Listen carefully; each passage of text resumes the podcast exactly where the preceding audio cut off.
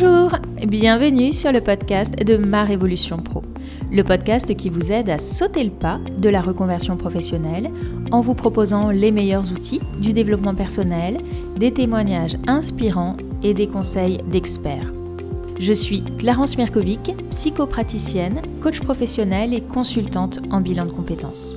Si vous êtes à la recherche de votre nouvelle voie professionnelle, je vous invite à télécharger gratuitement votre livret d'exercices pour vous poser les bonnes questions.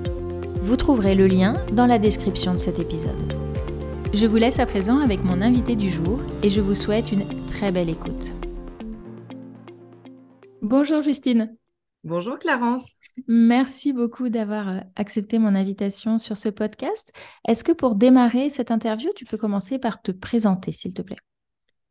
Eh bien, ravie, je suis Justine Chaban. Je suis psychologue du travail avec une spécialité dans la psychologie positive, euh, une discipline qui euh, mérite qu'on explique un petit peu ce que c'est malgré euh, le, nom qui parfois peut laisser sous-entendre. En fait, je m'intéresse à regarder qu'est-ce qui fonctionne bien chez l'individu, chez la personne, comment on est quand on se sent bien, quand on se sent bien dans sa vie en général et particulièrement dans le travail. Mmh se sent bien et motivé au travail. C'est ça qui, m'anime tous les jours. Donc, euh, psychologue du travail qui intervient sur ces sujets-là dans les entreprises ou auprès des personnes qui en ont envie et besoin. Mmh, c'est ça. Et tu es euh, l'autrice avec euh, Ilona Boniwell du livre qui s'appelle Psychologie positive, 10 séances d'auto-coaching pour se motiver et s'épanouir dans son job, qui est paru aux éditions Viber. Euh, donc effectivement, ma première question allait être justement hein, qu'est-ce que la psychologie positive? Et tu as répondu. Moi, j'interviens beaucoup auprès de personnes qui sont en reconversion professionnelle et qui arrivent et qui me disent je suis complètement démotivée. Tu parles justement dans cet ouvrage de différents types de motivation. Est-ce que tu peux euh, nous préciser un petit peu ces différences et les différents types qui existent?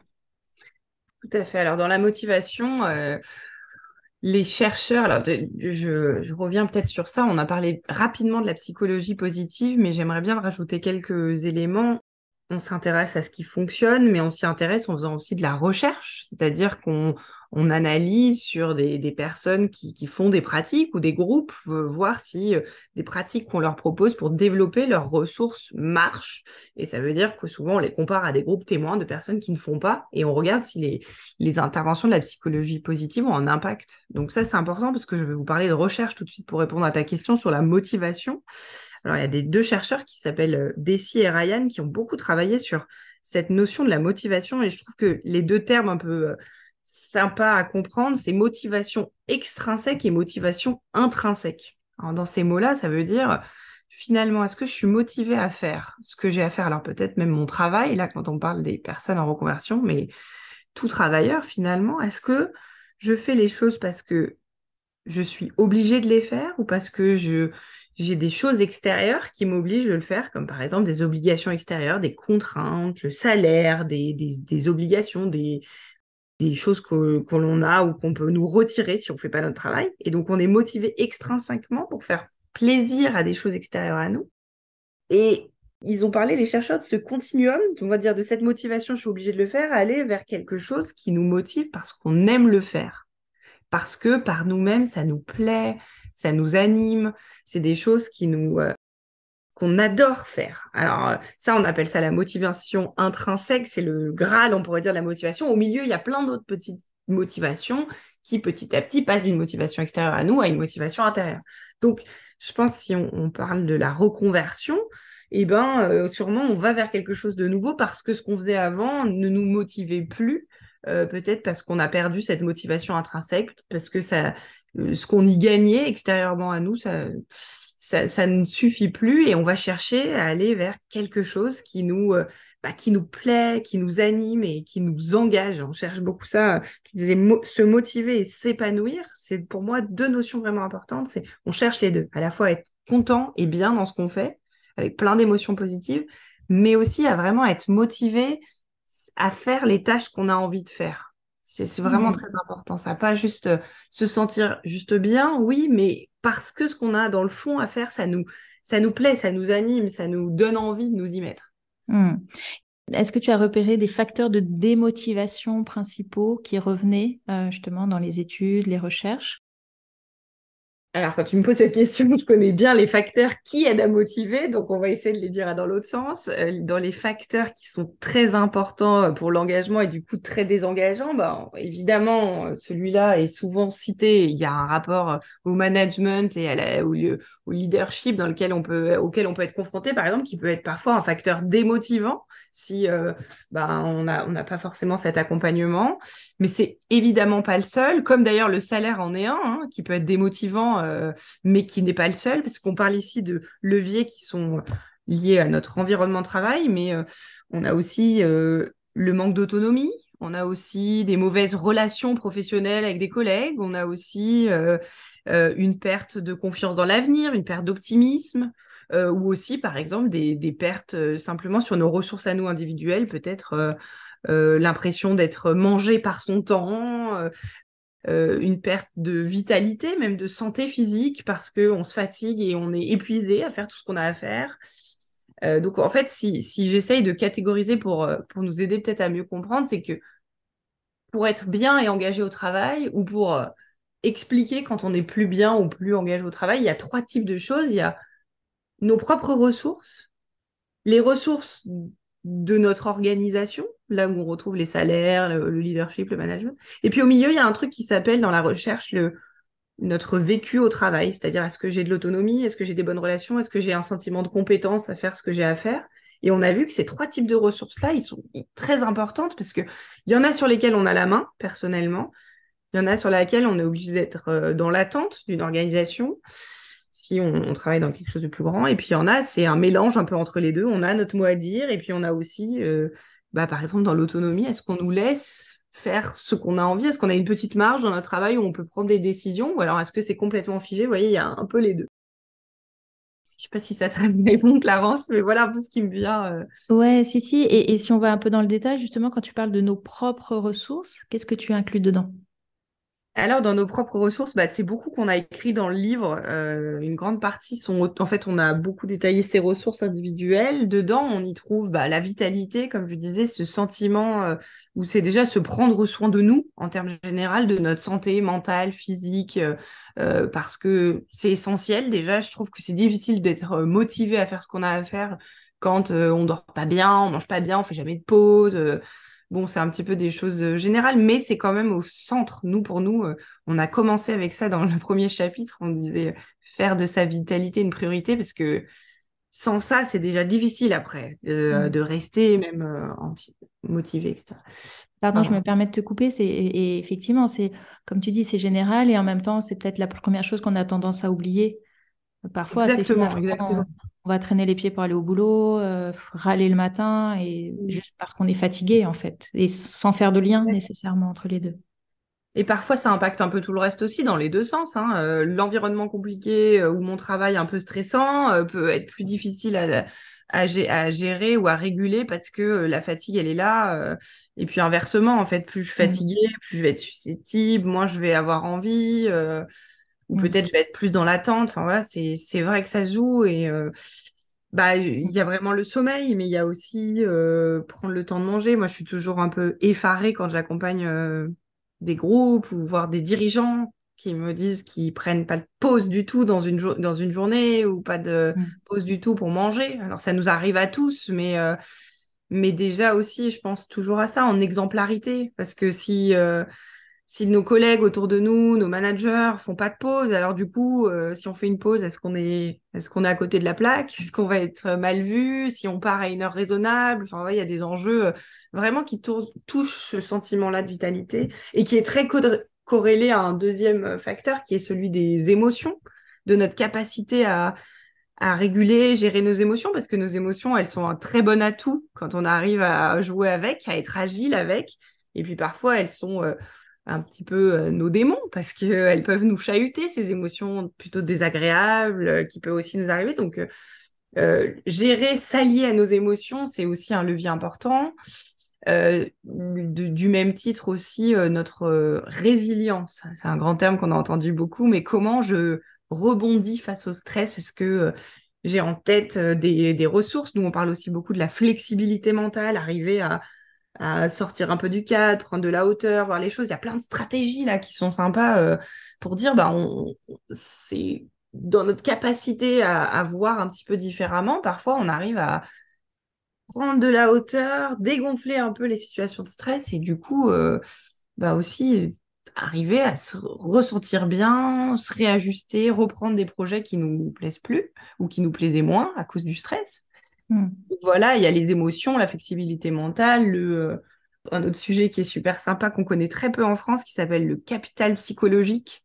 Notre capacité, vous connaissez sûrement plutôt euh, l'optimisme, la confiance en soi. Euh, le capital psychologique, c'est un mélange de, de, plein de choses comme ça. Et, et vraiment se sentir par nous-mêmes, confiant dans l'avenir, on sait où on va, on a confiance en soi.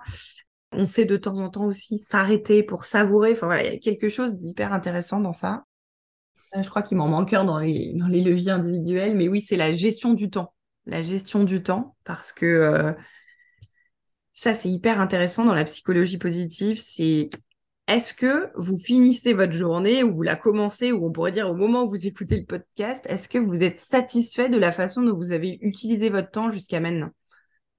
Et ça, c'est une question que je trouve hyper intéressante. C'est pas juste euh, est-ce que tu as bien géré ton temps, c'est est-ce que tu es satisfait aujourd'hui des, on va dire, je sais pas, des 10 heures, 12 heures, 7 heures, si tu es correctement dans, dans les 35 heures ou moins à travailler, est-ce que tu es satisfait du, de là où tu as mis ton temps, de la hmm. façon dont tu l'as dépensé? Ça. Ouais, de la façon dont on l'a dépensé, c'est plutôt de l'efficacité, c'est ça? Exactement, ouais. Et c'est une, une, petite nuance, je sais pas si vous la sentez, mais je trouve qu'elle est, hmm. elle amène un rapport autant un peu moins raide, un peu moins dur que des fois on entend, mais Juste, on se pose ça. On a un temps euh, qui est limité. Est-ce qu'on l'utilise bien mmh, C'est ça. Remettre aussi un peu de responsabilité, je trouve, dans, la... dans le temps. Mmh. On a toujours l'impression d'en manquer, de courir après. Et de se dire par quoi moi je veux démarrer, qu'est-ce que je veux absolument avoir fait dans ma journée. C'est ça?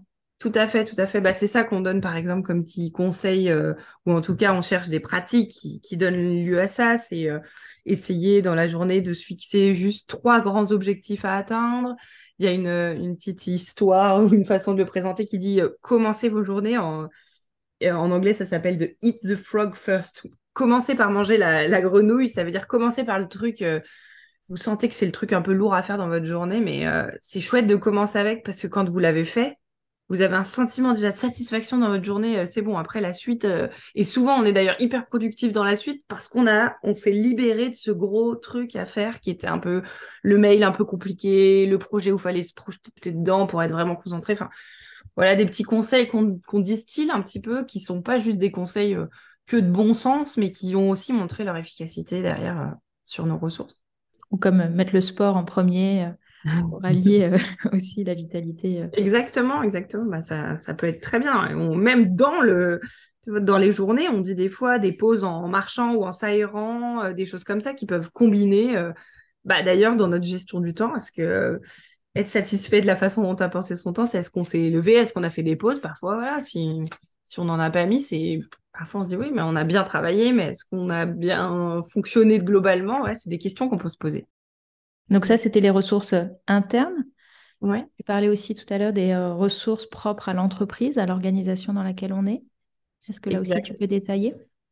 Alors là, je peux vous les détailler. C'est, on en a moins parlé dans le livre qui, a, qui on voulait des séances un peu plus d'auto-coaching parce qu'on considère là que c'est, l'entreprise qui a plus la main et le, mot à dire. Alors entreprise au sens large, hein, parce que des fois c'est entreprise, organisation, euh, association, puis parfois c'est des personnes à leur compte. Mais euh, il y a des notions ici autour du salaire, autour de la confiance, autour du management, autour de la transparence, par exemple. Euh, euh, ou alors aussi un sujet que je trouve intéressant, lui, on l'évoque dans le livre, c'est euh, la mission de mon organisation. À quoi elle sert? Pourquoi je travaille là? Pourquoi je travaille dans ce lieu-là? Et comment ça m'est partagé? Les valeurs, le, le, vous avez entendu sûrement ce mot, la raison d'être de mon entreprise. Et ça, ça, joue beaucoup ces leviers parce que euh, si l'entreprise, elle sait euh, faire partager le message, euh, associer les gens à, une utilité sociale au sens propre, mettre des managers qui, qui, qui, accompagnent les équipes dans une direction commune. voilà, de, des temps de partage. Et puis, on a parlé de salaire. Alors souvent, ça peut être une grande question. Est-ce que notre travail se résume à notre salaire? Bah, Dans la recherche, on voit que non. Euh, non pas que le salaire n'est pas important, mais il est important euh, jusqu'à une certaine mesure, mais aussi et surtout, euh, le levier, c'est salaire et avantage. Il y a aussi, on l'a bien vu aujourd'hui, le télétravail, par exemple, qui avant était peu pensable, aujourd'hui est très généralisé, et puis il nous fait revoir beaucoup, beaucoup le fait d'aller sur site, la valeur d'aller sur le site, etc. On travaille beaucoup sur ça. Donc ça, c'est les conditions que l'organisation, elles vont nous offrir pour nous sentir bien à faire ce qu'on a à faire ou alors d'ailleurs, dans l'autre sens, hein, qui peuvent nous manquer pour nous sentir bien à faire euh, ce qu'on a à faire. Donc ça, c'est la deuxième partie des leviers de motivation. Et si on, donc, on, explore la troisième partie, qui est un mix des deux, en fait. Hein. Exact. Là, petit mélange parce que, par exemple, on retrouve euh, les relations. Les relations, c'est pas que des relations managériales, c'est des relations juste euh, à nos collègues. Est-ce que on s'entend bien? Est-ce qu'on partage des bons moments? Est-ce que on partage des moments de reconnaissance? Et aussi comment on gère quand ça se passe moins bien, parce que ça fait aussi partie des interactions humaines. Euh, dans le livre, on partage des choses autour de la communication non violente, mais dans le sens euh, d'arriver à se dire parfois dans des feedbacks plutôt négatifs de ce qui se passe pas bien, mais on peut très bien se dire très positivement ce qui marche pas bien à condition aussi qu'on a entretenu euh, des bonnes relations la plupart du temps. C'est un petit peu un équilibre comme ça. Les, émotions négatives ou les, impacts ou les interactions négatives ont plus d'impact dans notre vie, dans notre cerveau, dans nos émotions que des interactions positives. Donc, si on favorise une bonne entente dans nos équipes, eh ben, c'est aussi plus facile de temps en temps de se dire qu'il y a des choses qui fonctionnent moins bien parce qu'on a alimenté euh, en général les choses euh, plutôt positives habituellement. On a aussi un sujet dans ces ressources un peu plus centrales qui sont ce qu'on appelle les forces de caractère. Je ne sais pas si vous avez déjà entendu ça, mais qu'est-ce qui nous caractérise? Qu'est-ce qui nous rend euh, authentiques, performants, énergisés à faire ce qu'on a à faire? Et, là, moi, j'aime beaucoup jouer avec l'image de c'est nos billes dans nos poches. C'est-à-dire, euh, c'est-à-dire que vous, Clarence, euh, vous faites votre métier euh, avec des forces qui vous sont propres par rapport à quelqu'un d'autre qui pourrait gérer un podcast et qui le ferait sûrement avec d'autres choses. Et bah, c'est quelque part, regardez, c'est quoi votre spécificité? C'est quoi là-dedans qui vous plaît, qui vous anime? C'est quelle force qui vous, euh, qui vous fait échanger, qui vous fait poser les questions, qui vous fait rester dans l'échange? Et, et surtout, derrière, ce qui est intéressant, c'est qu'est-ce qui me plaît? Qu'est-ce qui m'anime?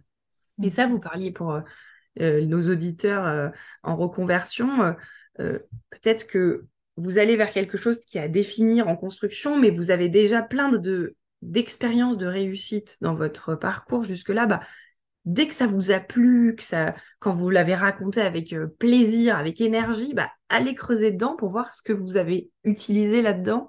C'est la meilleure clé. En fait, on va là-dedans trouver nos forces. Est-ce que c'est vous étiez euh, euh, dans la vitalité, dans l'énergie, dans l'authenticité, plutôt dans un travail d'équipe, plutôt dans de la stratégie, parfois peut-être dans la compétition, dans qu'est-ce que c'est qui vous animait là-dedans? Et, regardez parce que ces forces-là, elles sont euh, vos meilleurs leviers pour la suite. Les chercheurs, ils disent utiliser nos forces, c'est la plus petite chose qu'on peut faire pour faire la plus grande différence. Et c'est joli comme phrase parce que ça veut dire on a déjà tout, mais il faut prendre conscience de ce qu'on fait bien et être en mesure derrière de l'utiliser pour de vrai. Et euh, ça nous donne des un vraiment très beau euh, paysage. Et moi, je dis, c'est un sujet qu'on devrait tous avoir eu la chance de, de découvrir depuis petit, euh, parce que en fait, c'est notre confiance en nous qui est là. Et on a tous des très belles capacités et, et ces forces-là qui sont des, des, alliés pour tout notre chemin de vie. Quoi. Je pense vraiment ça, et notre chemin de vie professionnel d'autant plus, parce que c'est des clés de motivation, ça, les Mmh, je suis 100% d'accord.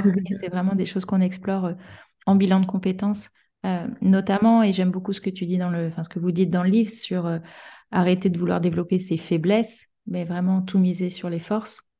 Ouais, exact.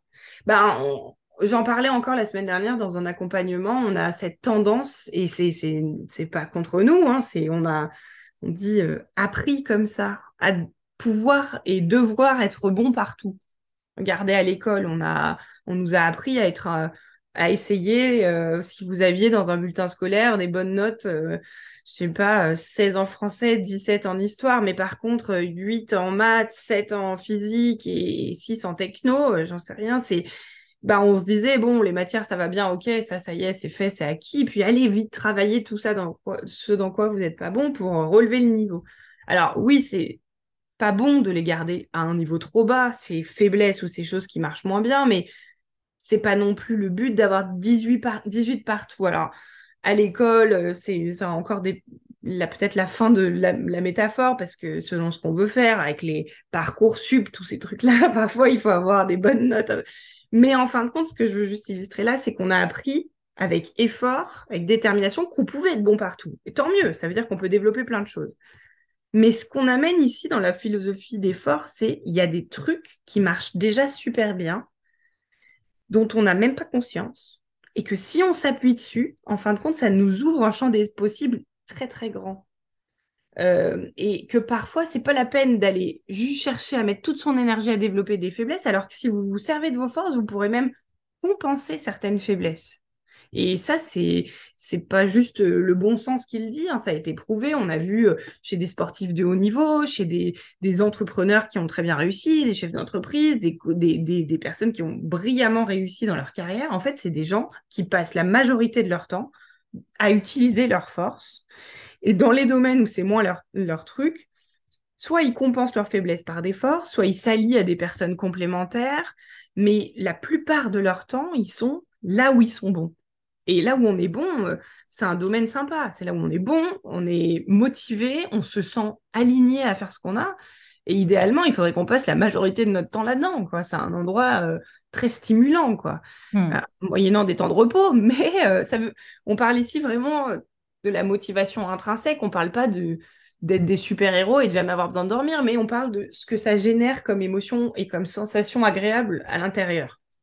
C'est ça. Et puis le rendement, il est euh, exponentiel comparé à travailler des heures et des heures sur des faiblesses. Mm.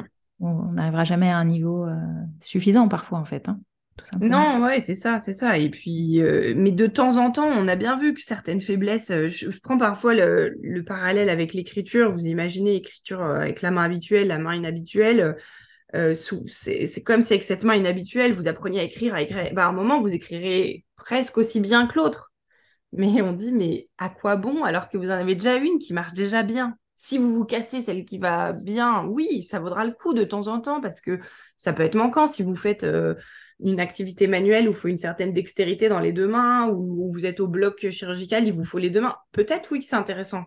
Et à tant mieux de développer cette qui n'était pas habituelle. Mais dans la majorité des activités, votre main qui marche bien, en fait, si vous prenez conscience qu'elle marche bien, vous pourrez en faire des choses bien supplémentaire. En fait, c'est avec elle que vous pourrez euh, euh, développer des compétences, faire des choses nouvelles parce que vous maîtrisez déjà la, force dedans, la force dans vos doigts, etc. Bah, c'est un peu pareil avec nos forces. C'est un socle qu'on peut, avec lequel on peut aller affronter toutes les situations parce qu'on sait déjà que ça marche bien chez nous. Et ça, on a cette conviction.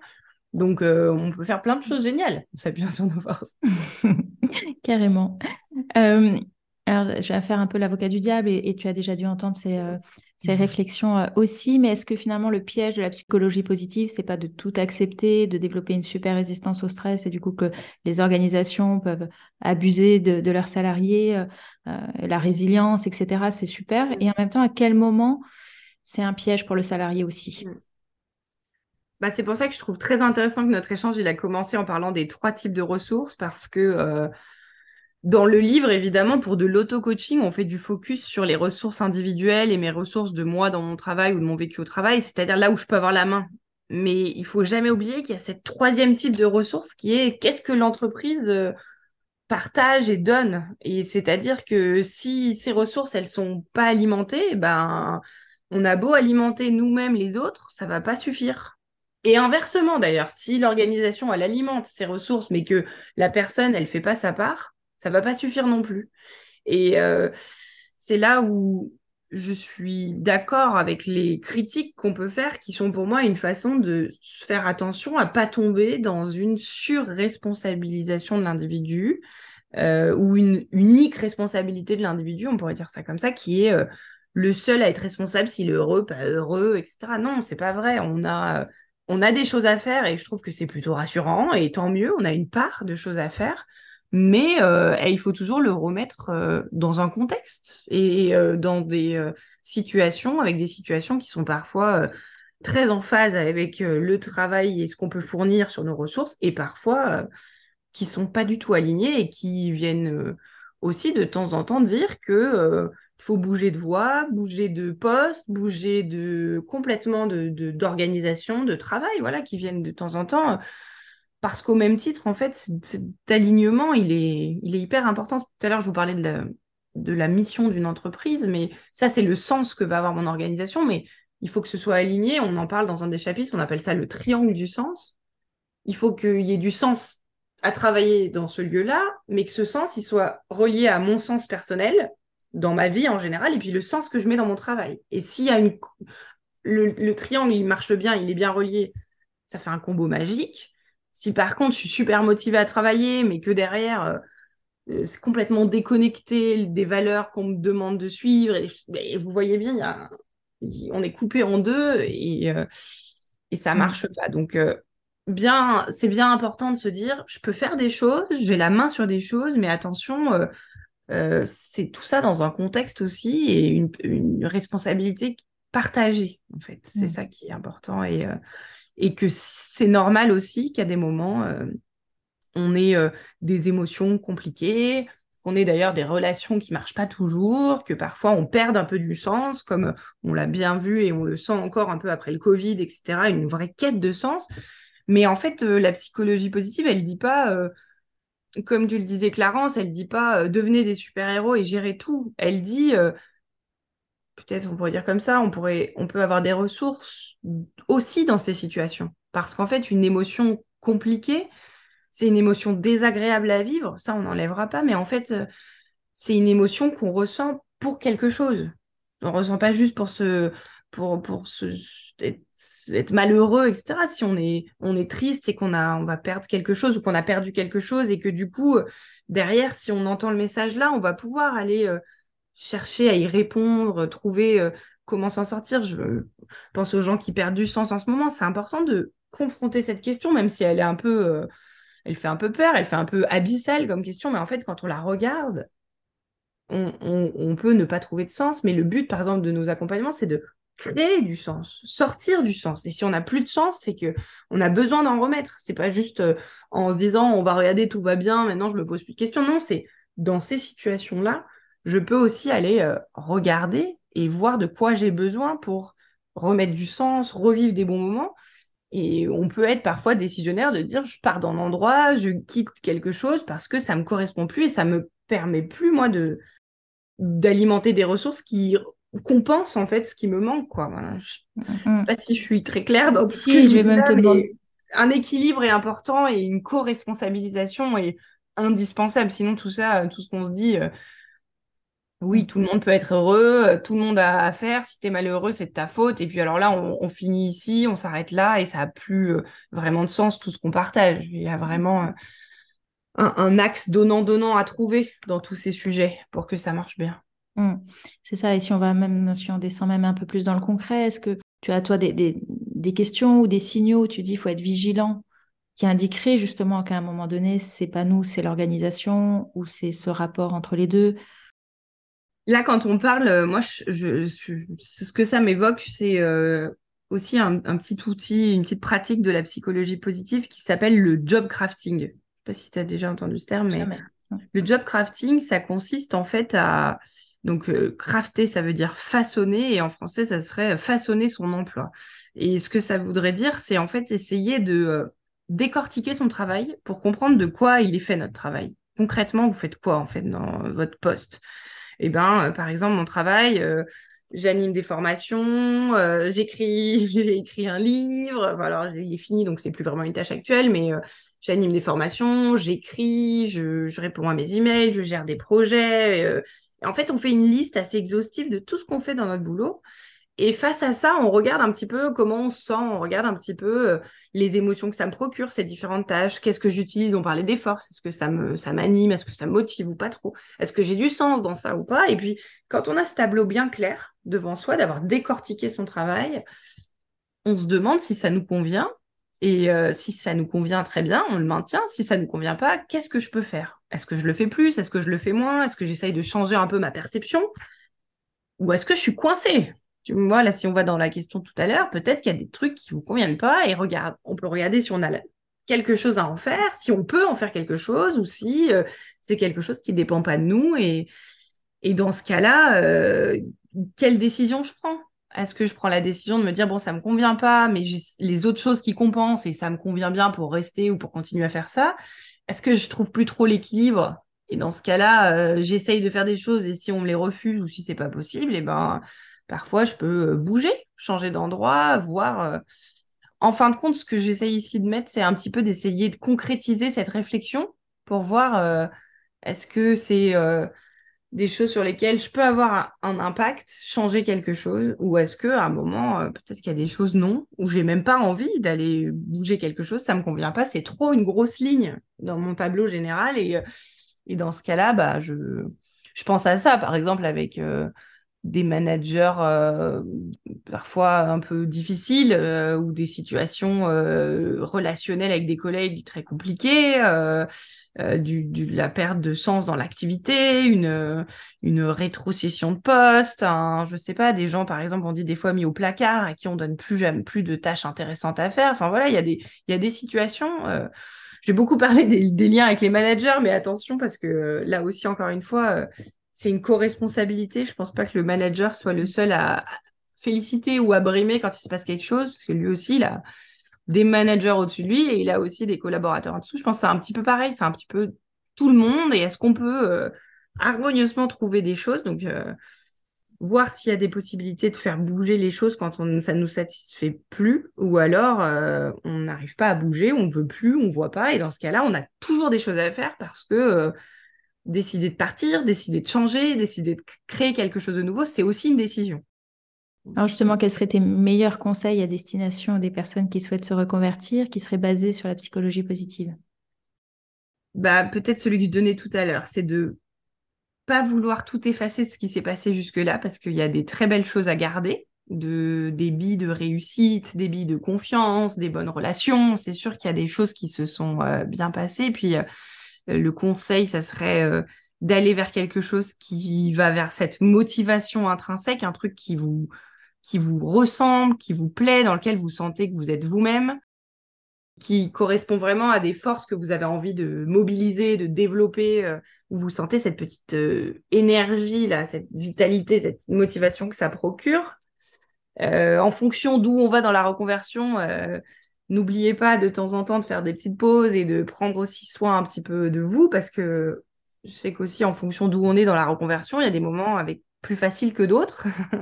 Donc euh, qu'on ait bien pris le temps aussi de poser les choses, de euh, même s'être reposé et, euh, et de repartir de plus belle vers des parce que c'est un sacré boulot la reconversion et puis cette recherche elle est parfois très dynamisante, des fois fatigante, des fois un peu anxiogène, des fois voilà donc au milieu de ce cadran des émotions qui peut parfois être un peu mouvant, de temps en temps, rappelez-vous de prendre des petites zones de récupération. Euh, ça, je crois que c'est pour tout le monde, ce serait un bon conseil, mais peut-être aussi là.